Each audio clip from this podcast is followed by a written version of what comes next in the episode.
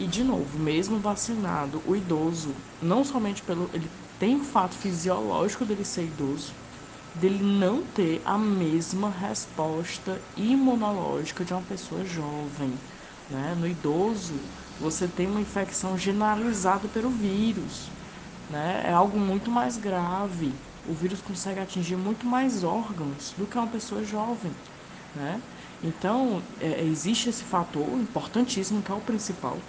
Aí vem o idoso, que, geralmente vai ter uma hipertensão arterial, né? vai ser um idoso que ele tem uma, uma cardiopatia, tem uma diabetes, e tudo isso somado vai potencializar o fato dele óbito por Covid, mesmo ele sendo vacinado, tá?